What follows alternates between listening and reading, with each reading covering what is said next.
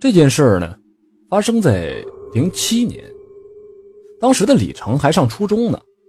当时那初中生嘛，都喜欢开着摩托车在学校里边和大街上飞奔，那种感觉可以用耍帅来解释吧。李成就经常的跟好同学们一起晚上回到学校后山下边，那地方有一条公路，很少有车经过的，而且啊和镇上的主要线路相通。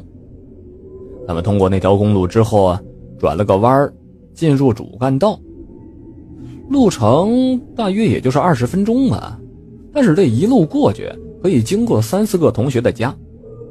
等从这些同学家出来，再回到自己家的时候，基本上都得是夜里十一二点了。李成的父母是生意人，他经常不在家，奶奶在家里边呢又管不住他，索性啊也就不管了。所以这李成。就越来越叛逆。在李成上初三的时候，有一次周六，他和几个同学啊玩的很晚才回家。在经过那条公路的时候啊，李成突然就感觉到有一些阴森，这会不会是有什么奇怪的东西啊？这个念头在他的大脑里边一闪而过。不过当时呢，他也没多想。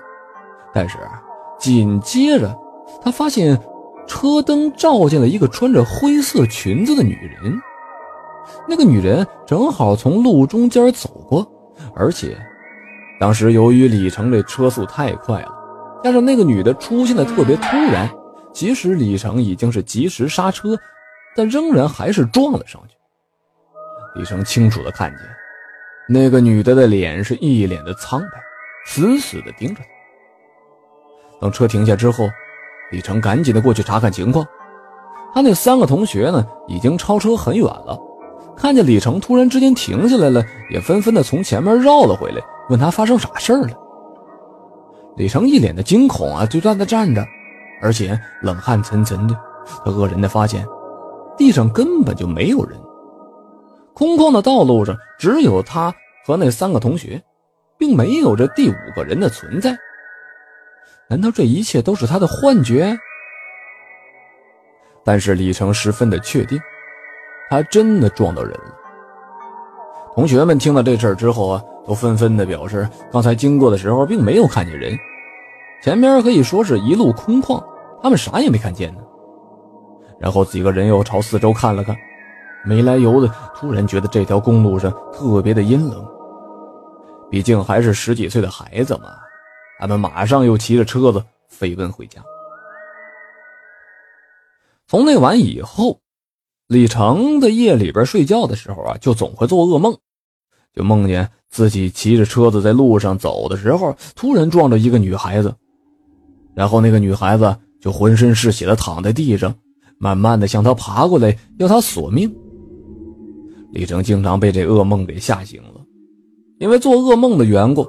所以这白天上课的时候啊，就经常是啊啊恍惚着，噩梦做的多了，李成自己也受不了了，他就把这事儿跟奶奶说了。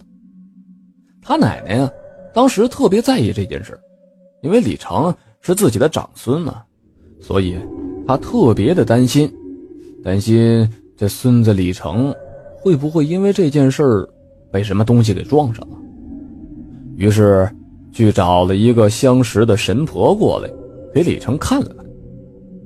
神婆告诉李成，说他撞的在路上那个是晃荡的灵魂，生前是出车祸死在那条路上的，因为死的时候不甘心，所以这灵魂就一直游荡在这条路上。本来他们也不会随便的缠上什么人的，但是偏巧呢，李成啊撞着了人家了。所以一报还一报，那个被撞的灵魂就过来报复。这种被灵魂报复的事儿，严重点是可以没命的，但是也没那么容易送走。李成啊，总得付出点什么代价来。那个神婆就让李成去撞到鬼魂的路边上，烧香祭拜道歉，然后自己又去那地方啊做法。